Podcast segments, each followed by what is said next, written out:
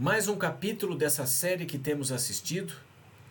Tem sido uma inspiração para mim, espero que seja para você também. Revelação da esperança. Revelado o dia do juízo final. Suponha que você pega, é, pegue 10 moedas de um centavo e as marque de 1 a 10. Então você as coloca em seu bolso e mistura bem. Agora tente retirá-las em sequência, de 1 a 10, devolvendo uma a uma ao bolso após cada retirada. Sua probabilidade de retirar o número 1 é 1 em 10. É, sortear o número 1 e depois o número 2 em sucessão aumenta a chance de 1 para 100. Sua chance de retirar em sequência 1, 2, 3 é de 1 em 1000. Agora considere esse ponto. Sua chance de 1 a 10 de apanhar uma moeda na sequência certa atingira a incrível cifra de uma chance em 10 bilhões. A, as probabilidades de retirar a moeda na ordem correta são de causar vertigem. Mas com relação à possibilidade de predizer com fascinante exatidão os dados da vinda de Jesus? O que aconteceria se a Bíblia predissesse o tempo do seu batismo e morte? Quando o evangelho passaria a ser pregado aos gentios? Mais surpreendente ainda, o que aconteceria se esse tempo fizesse parte de um período profético muito mais longo, predizendo o início do fim dos tempos? Então, o que seria se fosse revelado de fato a abertura do grande julgamento divino final? Isso é muito mais importante do que contar centavos. Consequências eternas estão em jogo. As profecias dos livros de Daniel e Apocalipse se fundem para partilhar incríveis detalhes com relação à linha histórica de tempo. Eles revelam eventos relativos à primeira vinda de Jesus e o que acontecerá antes do seu retorno. O Apocalipse descreve com pormenores o julgamento divino. Daniel predisse quando e onde aconteceria. Veja, Daniel 14, 7 diz assim: Temei a Deus e dai-lhe glória pois é vinda a hora do seu juízo. Agora observe o que a Bíblia diz: temei a Deus. Estudamos anteriormente que temer a Deus significa obedecê-lo ou respeitá-lo e dar-lhe glória. Glorificá-lo por nosso estilo de vida. Essa atitude é um chamado à santidade e uma convocação à rendição, um apelo para a obediência a Deus. E a Bíblia diz que a hora do seu juízo chegou. Quais são as palavras seguintes desta frase, amigos? É chegada a hora do seu juízo. O texto não diz que o julgamento divino virá futuramente, mas de acordo com Apocalipse, um anjo voa pelo meio do céu e anuncia a cada nação, tribo, língua e povo que já chegou a hora do seu juízo. O relógio do tempo assinala exatamente a hora. Este mundo entrou num tempo de alto significado pouco antes da vinda de Jesus. Se isso é verdadeiro, se as profecias do Apocalipse são verídicas, se a Suprema Corte Divina que determina nosso destino externo está eterno está em sessão, qual é o significado para você e para mim de tudo isso? Sabe? É importante a gente entender isso. Apocalipse 22, 12 diz: Comigo está o galardão que tenho para retribuir a cada um segundo as suas obras. Nosso mestre esclarece esse ponto a seus discípulos no livro de Mateus, capítulo 16, verso 27. Porque o filho do homem há de vir na glória de seu Pai com os seus anjos, e então retribuirá a cada um conforme as suas obras. Apocalipse 20, 12 diz: E vi mortos grandes e pequenos em pé diante do trono, abriram-se os livros, e abriu-se outro livro, que é o livro da vida. E os mortos foram julgados pelas coisas que estavam escritas nos livros, segundo as suas obras. Uma coisa fica óbvia quando você lê essa passagem. O julgamento divino é extremamente justo, perfeitamente exato, porque há algo que a Bíblia chama de livros, e esses livros são abertos diante de todo o universo. Um cavalo branco é símbolo de pureza, vitória e triunfo. Há milênios no céu, uma multidão de anjos se rebelou contra Deus. O Senhor lhes concedeu a faculdade de escolha. Eles desafiaram a autoridade e o governo divino. Lúcifer disse: Deus é injusto, Deus é parcial, Deus é um tirano vingativo, ele é um juiz raivoso. A rebelião no céu apresentou a questão a todo o universo, um problema sobre justiça, algo sobre o caráter de Deus e sua integridade. Assim, esse julgamento que o Apocalipse descreve não é porque Deus não sabe quem será salvo ou perdido. Deus é tão leal e tão justo que ele abre os registros das vidas humanas durante, é, perante o universo para que todos possam ver é, que aqueles que estão perdidos escolheram por decisão pessoal o próprio destino. Eles se perderam por causa das suas próprias escolhas. Não estão nessa condição porque o Senhor fez uma escolha arbitrária para salvar alguns e destruir outros. Nada disso. No Apocalipse, o julgamento final acontece antes da vinda de Jesus e trata do conflito cósmico entre o bem e o mal. Ele é travado no universo entre Cristo e Satanás. O tema principal do livro do Apocalipse é a guerra entre Cristo e Satanás. O julgamento ou juízo revela a verdade do conflito cósmico entre Jesus e Satã. O drama do destino da Suprema Corte do Universo perante bilhões de querubins e serafins e anjos celestiais que Deus fez para viverem por todo sempre Ali os livros serão abertos e observados atentamente. Diante de todo o universo criado, Deus revela que ele fez tudo o que podia para salvar cada ser humano. Posso eu relacionar-me com Deus assim? E você pode adorar um Deus como este?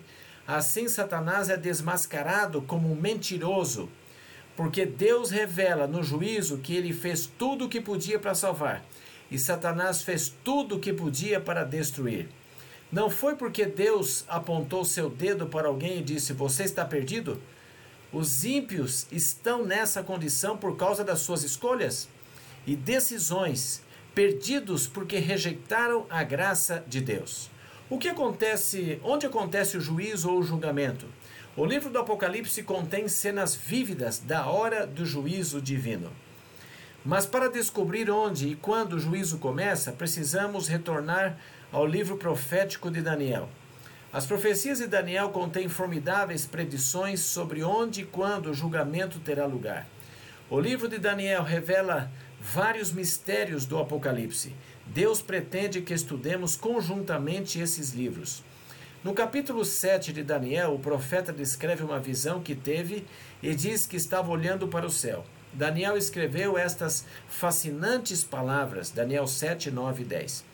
Continuei olhando até que foram postos uns tronos, e o ancião de dia se assentou. Sua veste era branca como a neve, os cabelos da sua cabeça como a pura lã. O seu trono eram chamas de fogo, e suas rodas eram fogo ardente. Milhares de milhares o serviam, miríades de miríades estavam diante dele. Assentou-se o tribunal e abriram-se os livros. Quem eram esses dez mil? Esses dez mil? Quem eram estes seres angélicos, querubins e serafins? Esta é uma grandiosa cena de glória e de grande majestade e esplendor. Esta é uma cena que tem lugar não na terra, mas no céu. É uma cena que desenrola diante do próprio trono de Deus. O tribunal tem início. Ele dá a você a impressão de uma suprema corte de justiça. A nova versão King James diz que a corte se assentou. A versão King James diz que se instalou o julgamento e livros foram abertos. Deus fala a todos os anjos. Ele diz aos dez mil vezes dez mil seres angélicos: Antes de eu voltar para conceber minhas recompensas, de pronunciar que homens e mulheres estão salvos ou perdidos, antes de ressuscitar os justos mortos, antes de destruir os ímpios, antes de tudo isso, contemplem minha justiça e bondade os livros serão abertos para que vocês vejam. Eu enviei o meu espírito à mente daquele homem, impressionei aquela mulher, estendi meus braços de amor ao seu redor, tentei salvá-los. Fiz tudo o que podia. Poderia ter realizado algo mais? Então todo o universo cai a seus pés e o adora, dizendo: Digno, digno é o cordeiro que foi morto de receber honra, glória e poder. O Senhor fez tudo o que podia para salvá-los. A única razão de não terem sido salvos foi a sua própria escolha. Vocês veem, senhoras e senhores, o julgamento não acontece porque Deus não sabe. uma vez que o Senhor é onisciente e conhece todas as coisas.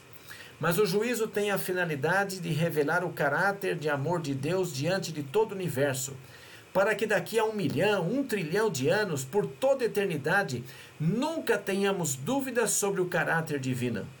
Nunca teremos uma dúvida sobre a justiça de Deus. Nunca teremos uma dúvida sobre o amor divino. Uma vez que Deus é tão justo, se não virmos o esposo, a esposa, o irmão, a irmã ou um ente querido no céu, os livros de registro de Deus revelarão os motivos das exclusões. Todo o universo verá que Deus fez tudo o que podia para salvá-los. E um dia compreenderemos plenamente que eles não seriam felizes no céu. Quando chegarmos ao céu, Deus revelará porque alguns foram salvos e outros se perderam. Mas você pode querer perguntar: quando esse julgamento acontecerá? Poderia suceder que a corte celeste esteja justamente agora em sessão? Poderia suceder que os registros daqueles que morreram em tempos passados estejam presentemente sendo apresentados diante de Deus? Será que quando Cristo retornar o juízo já terão terminado, o juízo já terá terminado e aqueles que foram ressuscitados e arrebatados para se encontrar com Cristo nos ares tenham sido declarados justos pelo tribunal mediante Cristo? Eles foram salvos pelo sangue do Cordeiro. Será que aqueles que foram destruídos pelo brilho da vinda do Senhor, aqueles que estão eterna e definitivamente perdidos, tenham decidido seu próprio destino pelas escolhas reveladas em juízo? Penso que estamos vivendo justamente agora, no tempo do julgamento. Será que o anjo está registrando agora a sentença de que alguns se perderam e outros foram salvos, todos que viveram nos séculos passados? Fique imaginando.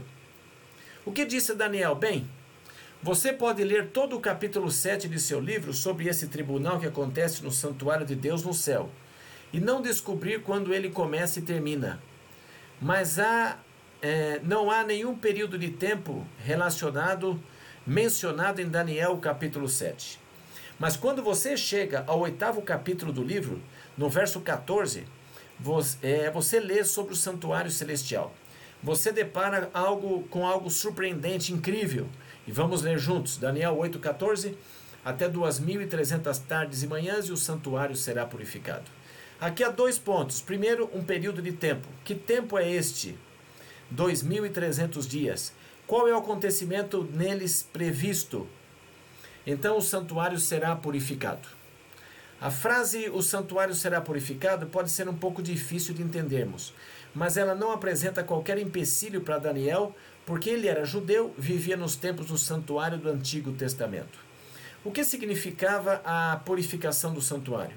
Vamos estudar o santuário do Antigo Testamento e descobrir o que significa a purificação do templo para os judeus que viveram antes de Cristo. Então apuremos se isso tem sentido para nós em nossos dias. Estudemos o templo, o templo do Antigo Testamento e o templo do Novo Testamento. Você se lembra que Deus disse a Moisés, em Êxodo 25:8, me farão um santuário para que eu possa habitar no meio deles. Quando uma pessoa pecava nos tempos do Antigo Testamento, era necessário que ela levasse um sacrifício até o santuário. Frequentemente o povo trazia um cordeiro. Você se lembra disso, não? Eles transportavam o animal até o santuário para ser morto. As ofertas sacrificais do Antigo Testamento apontavam para o sacrifício de Jesus. Israel acampava-se ao redor do santuário. O santuário era dividido em duas partes, o pátio exterior e a grande tenda chamada de tabernáculo. No pátio exterior havia um altar para holocaustos ou ofertas queimadas. A grande tenda era dividida também em duas partes, o lugar santo e o lugar santíssimo. Quando alguém pecava, deveria ofertar um cordeiro como sacrifício. Suponhamos que um homem ficasse irado contra sua esposa e começasse a gritar com ela. Vamos supor que ele fosse tão cruel e bárbaro até o ponto de espancá-la. Na manhã seguinte, ele desperta tristonho, seus olhos estão cheios de lágrimas, ele reconhece que o que fez é pecado, ele vai até sua esposa e diz: Olha, sinto muito ter espancado você na noite passada. Foi algo terrível para mim o que eu fiz, mas isso não era o suficiente. Você sabe que a Bíblia ensina que o salário do pecado é a morte. Uma vez que esse homem vivia nos tempos do Antigo Testamento, ele deveria escolher um cordeiro e levá-lo até o santuário. O animal deveria ser sem mancha e sem defeito. O homem faltoso precisava confessar o seu pecado sobre a cabeça do cordeiro. A culpa dos pecadores era simbolicamente transferida para o cordeiro perfeito. O salário do pecado é a morte, o cordeirinho tinha que morrer. O cordeiro inocente era morto e o seu sangue recolhido numa bacia. O corpo do cordeiro era colocado sobre o altar que ficava no pátio externo. O que isso tudo representava? Os sacrifícios do Antigo Testamento apontavam para quem? A Jesus Cristo. Somente o sangue de Jesus pode expiar os nossos pecados. Todos os sacrifícios e animais do mundo não poderiam remover um só pecado. Assim foi Jesus, o Cordeiro Imaculado que viria. Jesus, o Cordeiro perfeito que teria suas mãos pregadas numa cruz. O Cristo, o Cordeiro sem mancha, nos perdoaria. Após o sacrifício do animal, o sacerdote deixava o pátio e levava o sangue para o santuário.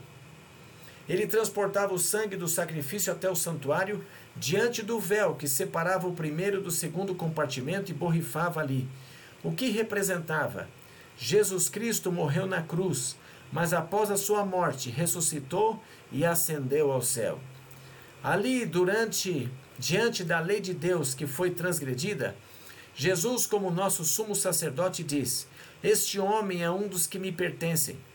Jesus é o Cordeiro que morreu por nós e também é o sumo sacerdote que vive para nós.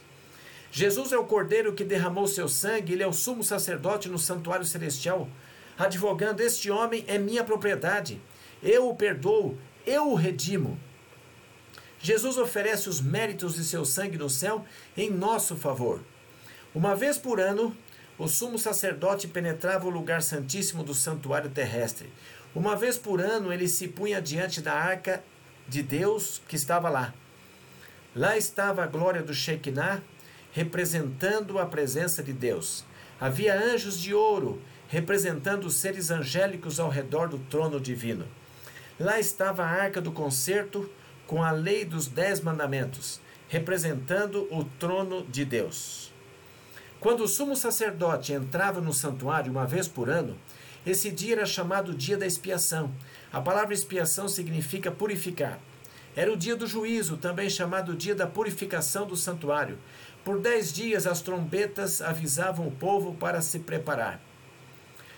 No mais importante dia do ano judaico, chamado Yom Kippur, o sumo sacerdote entrava no setor mais sagrado do templo, diante da arca do concerto que representava o trono de Deus. Esse dia era chamado dia da expiação ou dia do julgamento. Era também conhecido como dia da purificação do santuário. Cada israelita devia examinar seu coração. Eles se ajoelhariam ali e diziam: Ó oh Deus, limpa-me. Ó oh Deus, eu renuncio o meu mau temperamento, abro mão da minha amargura, abandono a minha luxúria, renego meus ciúmes. Cada israelita que não participasse era expulso do acampamento de Israel. Eles eram julgados e apartados. A purificação do santuário no Antigo Testamento ilustrava assim que algo ocorreria antes da vinda de Cristo. Enquanto os sacrifícios diários ilustravam o sacrifício de Cristo, a purificação do santuário ocorria um dia por ano e apontava para algo futuro. A profecia de Daniel 8,14 diz: Até duas mil e trezentas tardes e manhãs, e o santuário será purificado. Isso faz referência a um julgamento que tem lugar antes do final da história terrestre. As cerimônias terrestres descritas em Levíticos 16 são sombras do juízo divino no santuário celestial que acontecerá antes do retorno de Jesus. Depois do misterioso período de tempo dos 2300 dias, a profecia predisse que um julgamento cósmico iria acontecer, e Deus se assentaria no seu trono de juiz. Todos os que viveram e estiverem vivos serão julgados. Esta profecia não é não é sobre algo que aconteceu ou está acontecendo num templo em Jerusalém. Não é o que o anticristo faz em Jerusalém. É o que o anticristo fez à lei de Deus no céu. Essa é a questão. É acerca do grande conflito da obediência e lealdade. Este é o chamado de Deus para purificar o templo do coração, porque Jesus está no céu e sua obra, na sua obra final de julgamento. A purificação do santuário no Antigo Testamento era um símbolo da obra final de julgamento que precede a segunda vinda de Cristo. Qual é o significado desses 2.300 dias? Como poderiam os 2.300 dias, desde os tempos de Daniel, levar-nos ao final dos séculos? Como poderia isso suceder? Eu não compreendo, diz alguém. Terra, é, terra para explicar a profecia. Eu quero ouvir a explicação do anjo Gabriel. E você? Daniel 8, 16 e 17, Gabriel dá a entender a este a visão. Então veja: Veio, pois, para perto onde eu estava, ao chegar ele, fiquei amedrontado e prostei-me com o rosto em terra. Mas ele me disse: Entende, filho do homem, pois esta visão se refere ao tempo do fim. Os 2.300 dias dizem respeito ao tempo do fim. O que disse o anjo Gabriel? O anjo afirmou três coisas com referência à visão. Primeiro, a visão dizia respeito ao fim do tempo, ou o tempo do fim. Segundo, o anjo afirmou que a visão não se referia a um templo terreno, mas um santuário celestial onde o trono de Deus está afirmado. E terceiro, esse período de tempo não era literal, mas simbólico. O que você quer dizer com isso? A profecia prediz um período de tempo de 2.300 dias. Quantos dias há de ser um ano? 365. Ora, se esses 2.300 dias fossem tempo comum, perfariam apenas seis anos, por conseguinte, eles não podem ser literais, porque seis anos contados a partir dos dias de Daniel não nos levaria ao tempo do fim. Esse tempo profetizado sempre começa onde o profeta se encontra. Ezequiel, que foi contemporâneo de Ezequiel, fornece-nos uma pista. Ezequiel 4, verso 6. Um dia te dei para cada ano. Na profecia bíblica, um dia representa um ano. Agora, isso não diz respeito a toda vez que você lê o termo dia nas Escrituras. Quando você lê a palavra dia na Bíblia, isso quer dizer um período de 24 horas. Mas reconhecemos que a profecia escriturística definitivamente usa símbolos para representar coisas. Por exemplo, se você estiver estudando Daniel ou Apocalipse e ler sobre bestas que saem do mar, Seriam elas literais? Não, obviamente são símbolos. Elas representam reis ou reinos. O Apocalipse mostra Jesus montado num cavalo branco andando pelos céus. Isso é porventura é literal? Não, é simbólico. Representa Cristo como um poderoso conquistador. Logo, quando lemos sobre um conflito titânico entre Cristo e Satanás, é uma purificação cósmica do santuário. A respeito dos 2.300 dias, eles são literais ou simbólicos? É ele algum curto período de seis anos e poucos meses que ocorreram há muito tempo e ainda signifiquem hoje? Ou descreve que quase dois milênios e meio de história do povo de Deus e do papel vital de que Jesus desempenha em nossa salvação está tudo descrito aí? Está lá.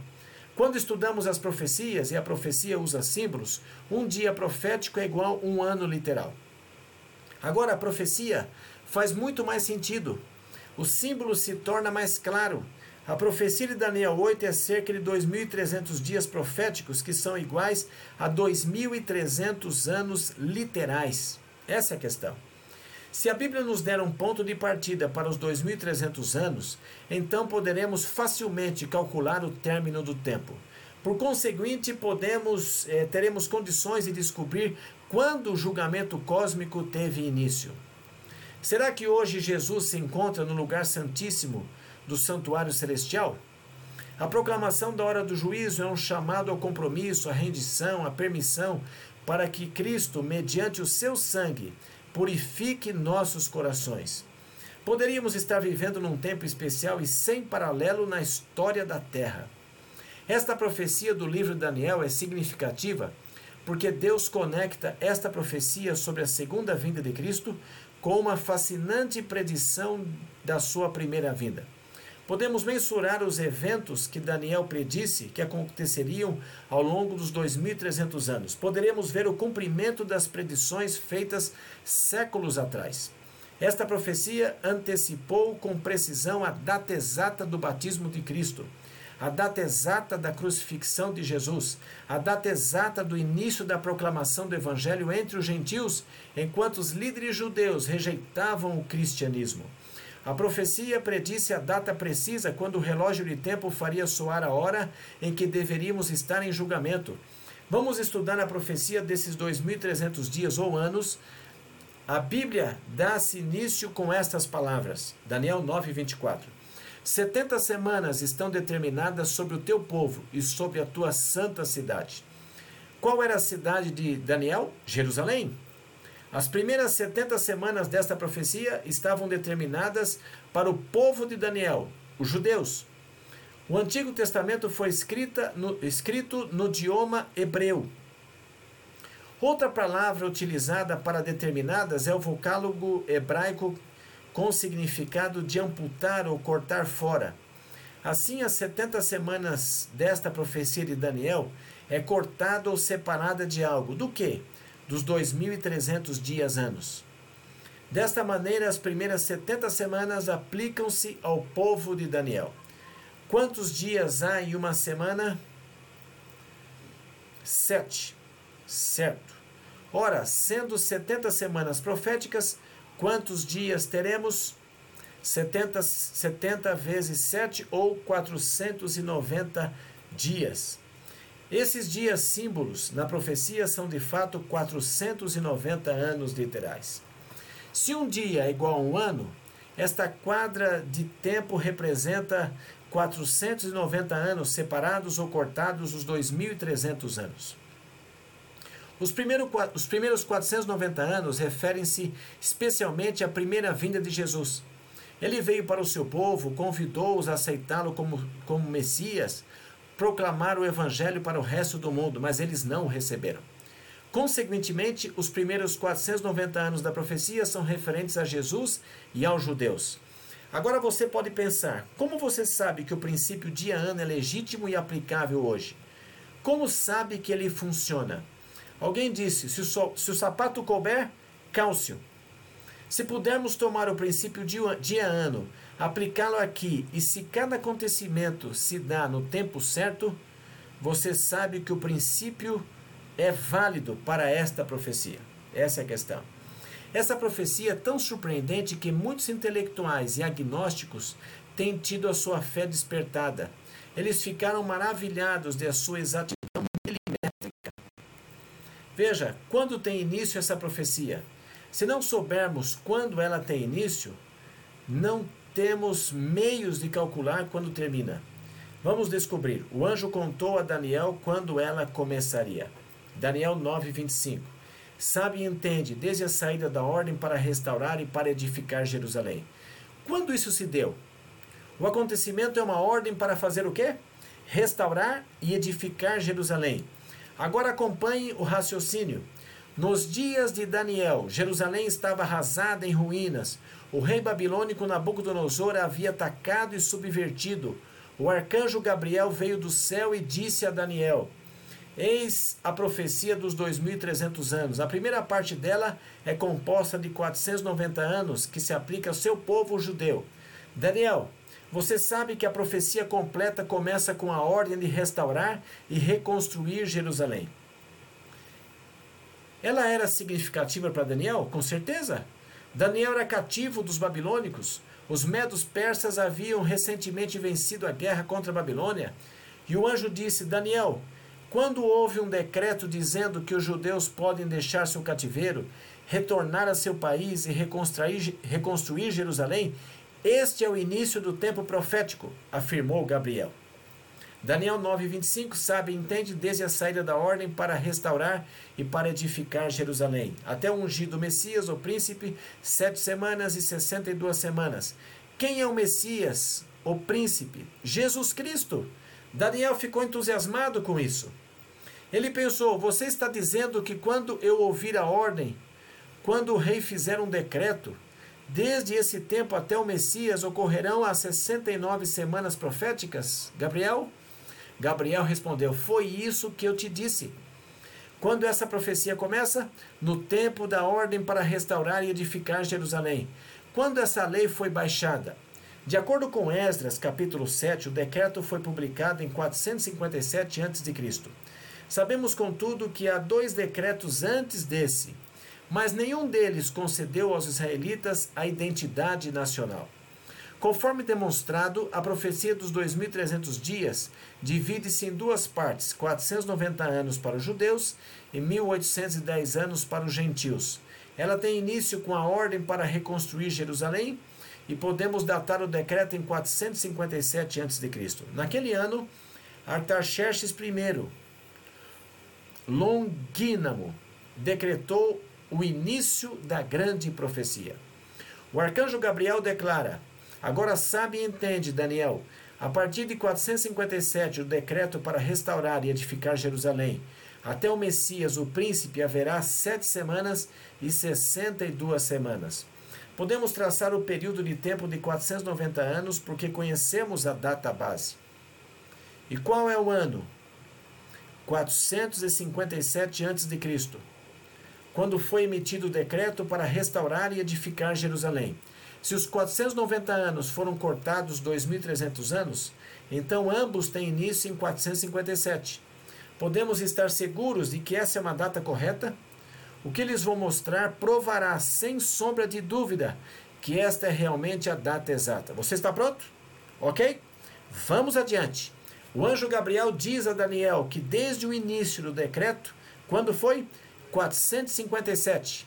Até o Messias, o príncipe, quem é ele? Jesus Cristo, haverá sete semanas e sessenta e duas semanas. O que significa a palavra Messias? O termo Messias quer dizer ungido. Jesus foi ungido. Quando? Jesus foi ungido por ocasião do seu batismo.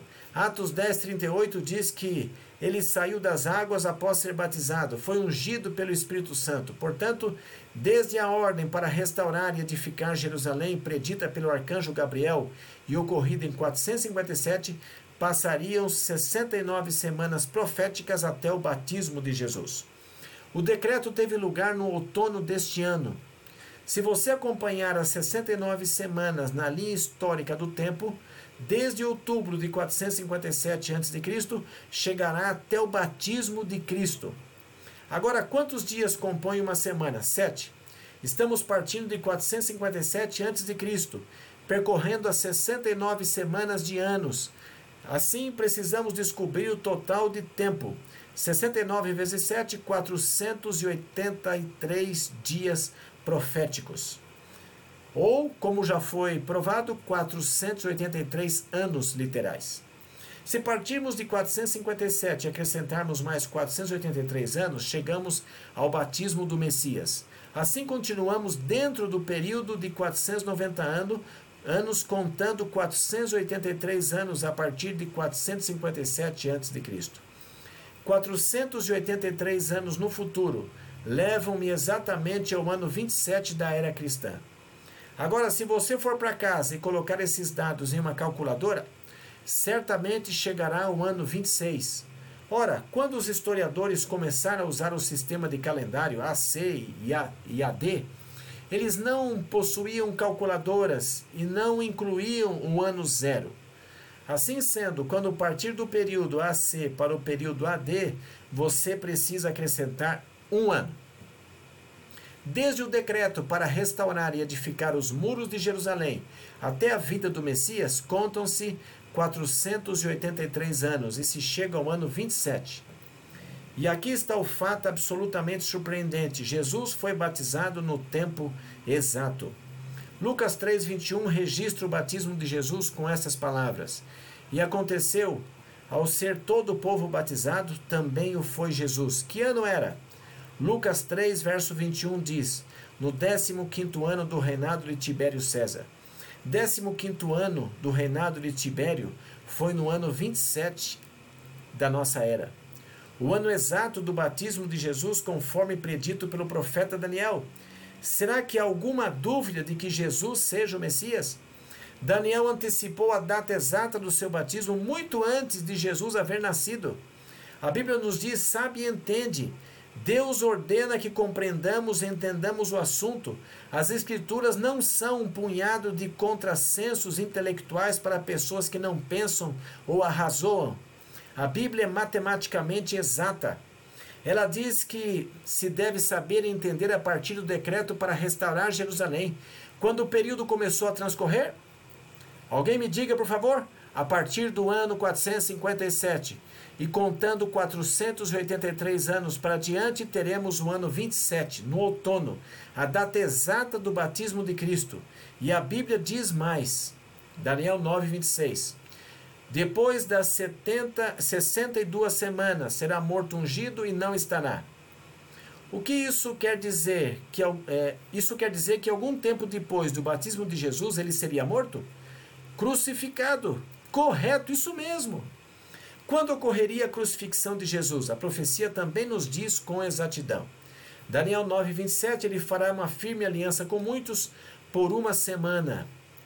69 semanas ou 483 anos literais, partindo de 457 a.C., leva-nos aonde? Ao ano 27. Dos 490 anos, restam ainda sete anos ou uma semana. 69 semanas até o ano 27. 70 semanas foram determinadas a judeus. Diz a Escritura que ele, o Messias, confirmaria o concerto com muitos por uma semana. Agora, muita gente fica confusa sobre quando começa a septuagésima semana e pensam que ela ainda está distante no futuro. Permita-me é, dizer-lhe uma coisa simples. Que número vem após 69? 70, não é isso mesmo? Assim, se você tem 69 semanas, quando começa a septuagésima? Após a 69, lógico. Desse modo, tomando o tempo conforme explanado pelo arcanjo Gabriel, iniciaremos a septuagésima semana após a sexagésima nona, em 27 antes de, é, da nossa era. E não uma data futura, dois mil anos mais tarde. Será que isso é assim? Olhe para isso, é incrível. Ele fará uma firme aliança com muitos por uma semana. Na metade da semana fará cessar o sacrifício e a oferta de manjares. Nunca mais o cordeiro sacrificial deveria ser oferecido, porque ele, Cristo, poria um fim aos sacrifícios e ofertas do santuário terrestre, quando o cordeiro de Deus fosse oferecido na cruz. Louvemos a Deus, isso aconteceu exatamente a seu tempo. Considerando que o decreto foi emitido em outono de 457 a.C., as 69 semanas ou 483 anos nos levam ao outono do ano 27 da nossa era. A metade da semana profética compreende três, três e meio dias proféticos ou três anos e meio literais começando no início da septuagésima semana, e no ano 27, acrescentando três anos e seis meses até o outono desse ano. Encontramos a primavera de, do ano 31, precisamente na festa da Páscoa, quando Jesus foi crucificado. Vejam como a profecia é de extraordinária exatidão. Porém, entender a obra e missão de Cristo nos ajuda a compreender melhor quão bem ela funciona. Daniel 9 fala sobre Jesus Cristo, nosso Messias. Ele fará firme aliança com muitos por uma semana. Daniel 9, 27. Certas pessoas ficam perplexas acerca do que esse verso está falando. E alguns mesmo o aplicam ao anticristo. Eles concluem que o anticristo precisa fazer um concerto com os judeus e fazer com que aqueles que reconstruíram o templo cessem seus sacrifícios as Escrituras nunca disseram ou dizem que o anticristo fará um concerto com quem quer que seja. Mas eles sancionam o que Jesus, nosso Messias, disse em Mateus 26, verso 28. Porque isto é o meu sangue, o sangue da nova aliança, derramado em favor de muitos, para a remissão de pecados. Jesus Cristo é o Senhor do concerto ou da aliança. Ele confirmou esse concerto pelo derramamento de seu sangue, ratificou-o sobre a cruz. Veja se não é estratégia de Satanás tomar a preciosa profecia que fala do sangue purificador de Jesus e distorcê-la, aplicando a si mesmo. Mas se entendermos a obra e a missão de Jesus, ficamos convencidos de que a profecia de um dia por ano, iniciado em 457 a.C. e que nos levou até o ano 31, mostra que Cristo foi crucificado no tempo preciso. Esta profecia de Daniel é muito arrebatadora. Cristo é o Messias, ele foi crucificado no exato tempo indicado pela profecia. Eis porque Gálatas 4,4 diz: Vindo, porém, a plenitude do tempo, Deus enviou o seu Filho. E Jesus disse em Marcos 1,15: O tempo está cumprido. Romanos 5, verso 6 confirma: Porque Cristo, quando nós ainda éramos fracos, morreu ao seu tempo pelos ímpios. Cristo confirmou com seu sangue precioso o concerto que fez desde o início dos tempos. O sumo sacerdote ergueu a faca para matar o cordeiro sacrificial. A lâmina tremeu em suas mãos e nesse exato momento a cortina do santuário rompeu-se de alto a baixo. Nunca mais atentaríamos para um templo terrestre. Jesus Cristo morrera na cruz, derramando seu sangue. Nunca mais o sangue de touros e bodes seria reconhecido por Deus como tendo qualquer valor. Cristo foi batizado no tempo profético exato, ele é o Messias. Cristo foi crucificado no tempo profético predito, ele é o Messias. Cristo morreria, seria crucificado, ascenderia ao céu como nosso sumo sacerdote.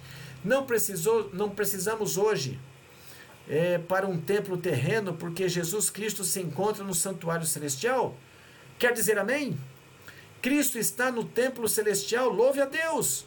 Nossos olhos não estão fixos em Jerusalém, mas em, em nenhuma batalha militar na cidade santa dos judeus, cristãos e muçulmanos. Eles se voltam para o conflito cósmico entre o bem e o mal, para a titânica luta entre Deus e Satanás. Jesus foi crucificado na primavera do ano 31, exatamente como a Bíblia disse, mas ele não rejeita a nação judaica. Por mais três anos e meio, ele estendeu a sua mão em misericórdia e amor. Jesus não nos volta as costas quando nos afastamos dele. Ele não se esquece de nós quando o ouvidamos. No ano 34, Estevão, um dos primeiros diáconos da igreja cristã, proferiu um inspirado discurso mostrando que Jesus era o Messias do Antigo Testamento. Os líderes judeus apedrejaram furiosamente o discípulo Estevão esse acontecimento deu início a uma terrível perseguição que espalhou os primeiros crentes e abriu a porta para a pregação do evangelho aos gentios. O ano 34 assinala três fatos: a pregação de Estevão, de que Jesus era o Messias, o repúdio do sumo sacerdote judeu ao arrazoado de Estevão, mostrando que Jesus era o Messias, a propagação do evangelho aos gentios. Será que a profecia dos 490 anos se ajusta à vida de Jesus, o Messias? A aplicação do princípio dia ano é cabível nesta profecia? Retornemos ao começo. O que diz a profecia de Daniel? Ele revela que as 70 semanas foram separadas os 2.300 anos. Mas e o restante do tempo? Lembre-se de que há dois segmentos nesta profecia. Segmento 1. Um, 490 anos que findam no ano 34 e descrevem a primeira vinda de Jesus. Segmento 2. O restante dos 2.300 anos. Os 2.300 anos começaram em 457, os primeiros 490 anos findaram em 34 da nossa era. A parte remanescente compõe-se de 1810 anos, onde chegamos ao somar 1810 ao ano 34 da nossa era, no ano 1844. Assim, os 2.300 anos contados a partir de 457 nos conduzem a 1844, o que a Bíblia predisse que aconteceria no fim da profecia dos 2.300 dias anos. Daniel 8,14, até 2.300 tardes e manhãs e o santuário será purificado.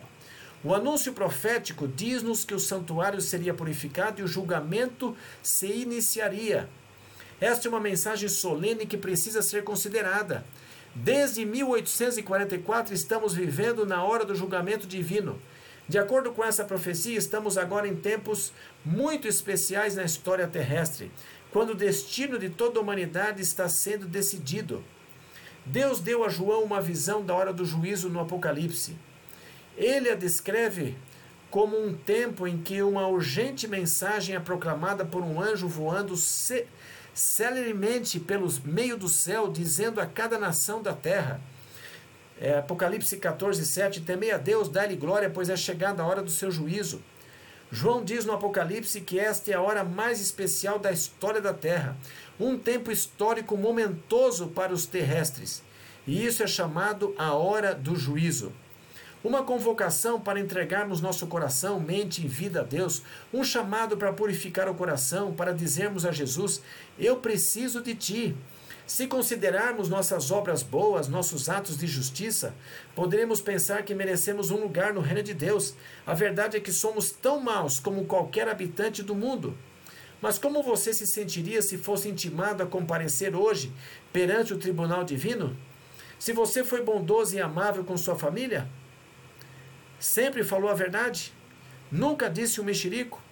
Nunca tirou algo que pertencia a uma outra pessoa? Nunca cobiçou? Nunca invejou os ricos e desejou é, desfrutar sua luxúria? Você tem confiança hoje em que a investigação final no céu decidirá seu caso? Entende isso?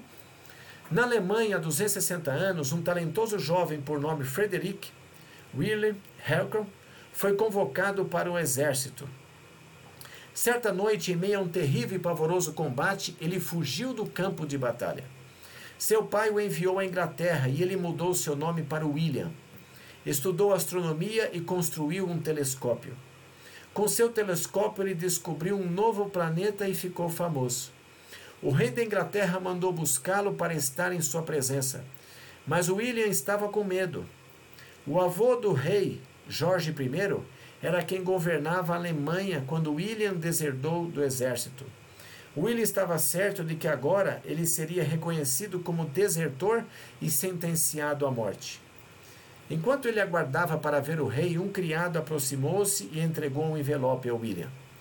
Com mãos trementes, ele abriu o é, esperando encontrar ali longamente a sua sentença de morte. Mas em vez disso, ele foi agraciado com pleno e completo perdão. 1 João 2, 1 e 2 diz assim: Filhinhos meus, estas coisas vos escrevo para que não pequeis. Se todavia alguém pecar, temos advogado junto ao Pai, Jesus Cristo, o justo. Ele é a propiciação pelos nossos pecados, e não somente pelos nossos próprios, mas pelos do mundo inteiro. Está ali. Sabe, quando o nosso compromisso com o Rei do Universo acontecer no dia final de ajustes de conta, você não precisa tremer de medo. Cristo lhe oferece o pleno perdão hoje. Essa é a questão. Os 2.300 dias da profecia, 70 semanas ou 490 anos, são todos sobre Jesus. Um segmento deles fala da sua obra em trazer perdão e remissão. O outro nos conta sua, sua, sobre sua obra intercessora no lugar santíssimo no santuário celestial. O que Jesus está fazendo exatamente agora? Ele está garantindo o perdão para você e para mim, diante dos anjos. Ele ergue as suas mãos e diz: Olha, este homem é um dos meus, essa mulher é uma das minhas ovelhas. Ele envia o seu espírito aos nossos corações. Ele se encontra em juízo no tribunal celeste, onde o destino dos mortos está sendo decidido, onde o destino eterno de toda a humanidade logo será determinado. Jesus está intercedendo por você e por mim. Ele é o autor da nossa fé. Ele começou a boa obra em você. Ele também é o consumador da nossa fé. Ele está intercedendo por você. Seus braços se estendem a você nesse momento. Cristo anseia apresentá-lo diante do trono de Deus, mas somente pode advogar os casos que estão entregues em suas mãos. Ele somente pode apresentar-nos se pedirmos. Jesus nunca dirá que você você é um dos seus se isso não for verdade. Ele o representará. Ele não mentirá em seu favor. Agora, se você entregar a sua vida, tornar-se-á seu filho. Abrirá você o seu coração a Jesus e dirá: Senhor, Jesus, hoje eu senti algo diferente, como nunca antes. Sei, sei que este é um tempo especial na história da terra. Esta é uma época sem par na nossa história. Estamos vivendo na hora do juízo. Ó amado Salvador, apresento o meu nome diante do Pai. Escreve o perdão ao lado do meu nome. Jesus, escreve a absolvição, sabe? Ali no meu nome. Jesus, purifica o meu coração. Ele sempre intercede diante do trono divino. Por que não curvar a sua fronte agora e dizer: Ó oh Jesus, sei por mim mesmo que nunca seria absolvido do juízo diante do trono de Deus. Sei que minhas boas obras nunca resistiram ao exame divino. Sei que sou um pecador e mereço morrer, mas, Senhor, apresenta diante do trono de Deus o meu nome. Posso orar por você? Obrigado, Senhor, pela esperança que temos em Jesus. Obrigado porque Jesus é o nosso representante. Colocamos a nossa vida em tuas mãos. Em nome de Jesus Cristo. Amém. Que tema maravilhoso. Que Deus te abençoe.